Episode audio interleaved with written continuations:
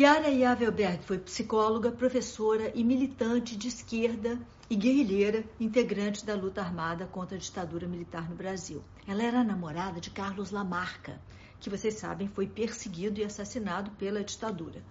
Yara passou a ser também uma das guerrilheiras mais procuradas pelos militares. Yara nasceu em 1944, filha de uma família judia rica de São Paulo. Aos 16 anos, ela se casou pela primeira vez, mas ela rompeu a união três meses depois para se dedicar à militância política, rompendo tradições, escandalizando a família. Ela deve ter escandalizado bastante também, porque ela, ao, ao se juntar ao Lamarca, por o Lamarca ser.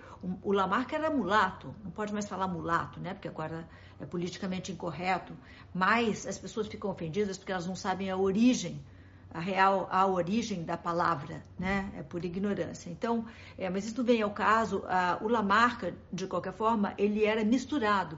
Ele era o pai dele era branco e a mãe era preta. Então, é, isso também deve ter escandalizado. O interesse dela por política começou na época em que estudava psicologia na USP e ali participou do movimento estudantil membro das principais organizações de esquerda do país, Yara Lavelberg, Yavelberg, dava aulas teóricas de marxismo para os militantes nos treinamentos militares que recebiam. Yara se juntou ao MR8 depois de se apaixonar por Carlos Lamarca. O casal guerrilheiro se tornou uma das maiores ameaças aos olhos da ditadura, que passou a espalhar fotos dos dois por todo o país como terroristas procurados. Nessa época, Lamarca já tinha liderado o sequestro do embaixador suíço Giovanni Bucher, devolvendo devolvendo o, o, embaixador em troca da libertação de 70 prisioneiros políticos. Depois de alguns meses no Rio de Janeiro, o casal foi mandado para a Bahia. Lá, Lamarca ia participar de um treinamento enquanto Yara devia se estabelecer é, disfarçada em Salvador. No dia 19 de agosto de 1971, com o um apartamento cercado por mais de 200 policiais que pretendiam capturar Lamarca, Yara teria se suicidado para evitar a prisão. Mas aguarda aí que eu vou contar o que foi que aconteceu de verdade mesmo.